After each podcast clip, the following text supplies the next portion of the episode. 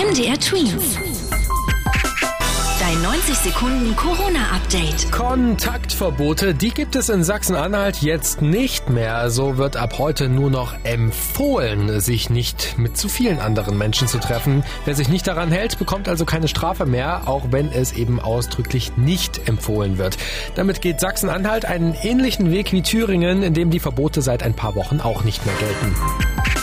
Trotz Corona nimmt die Lust auf weitere Urlaubsreisen wieder etwas zu. Seit etwa zwei Wochen buchen wieder mehr Menschen Urlaubsreisen außerhalb unserer Landesgrenzen. Das hat der Deutsche Reiseverband mitgeteilt. Demnach sind Urlaubsziele wie Griechenland und die spanischen Inseln wie Mallorca oder Ibiza gerade sehr beliebt. Vor einem Monat waren es fast nur Reisen innerhalb Deutschlands, die gebucht wurden. Deutschland hat genug Vorräte vom Corona-Medikament Remdesivir. Das sagen jedenfalls unsere Politiker.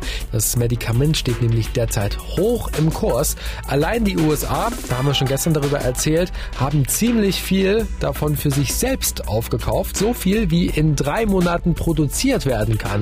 Remdesivir wurde ursprünglich zur Behandlung von einer anderen Krankheit, von Ebola, entwickelt. Noch ist es aber in keinem Land der Welt uneingeschränkt als Medikament zugelassen.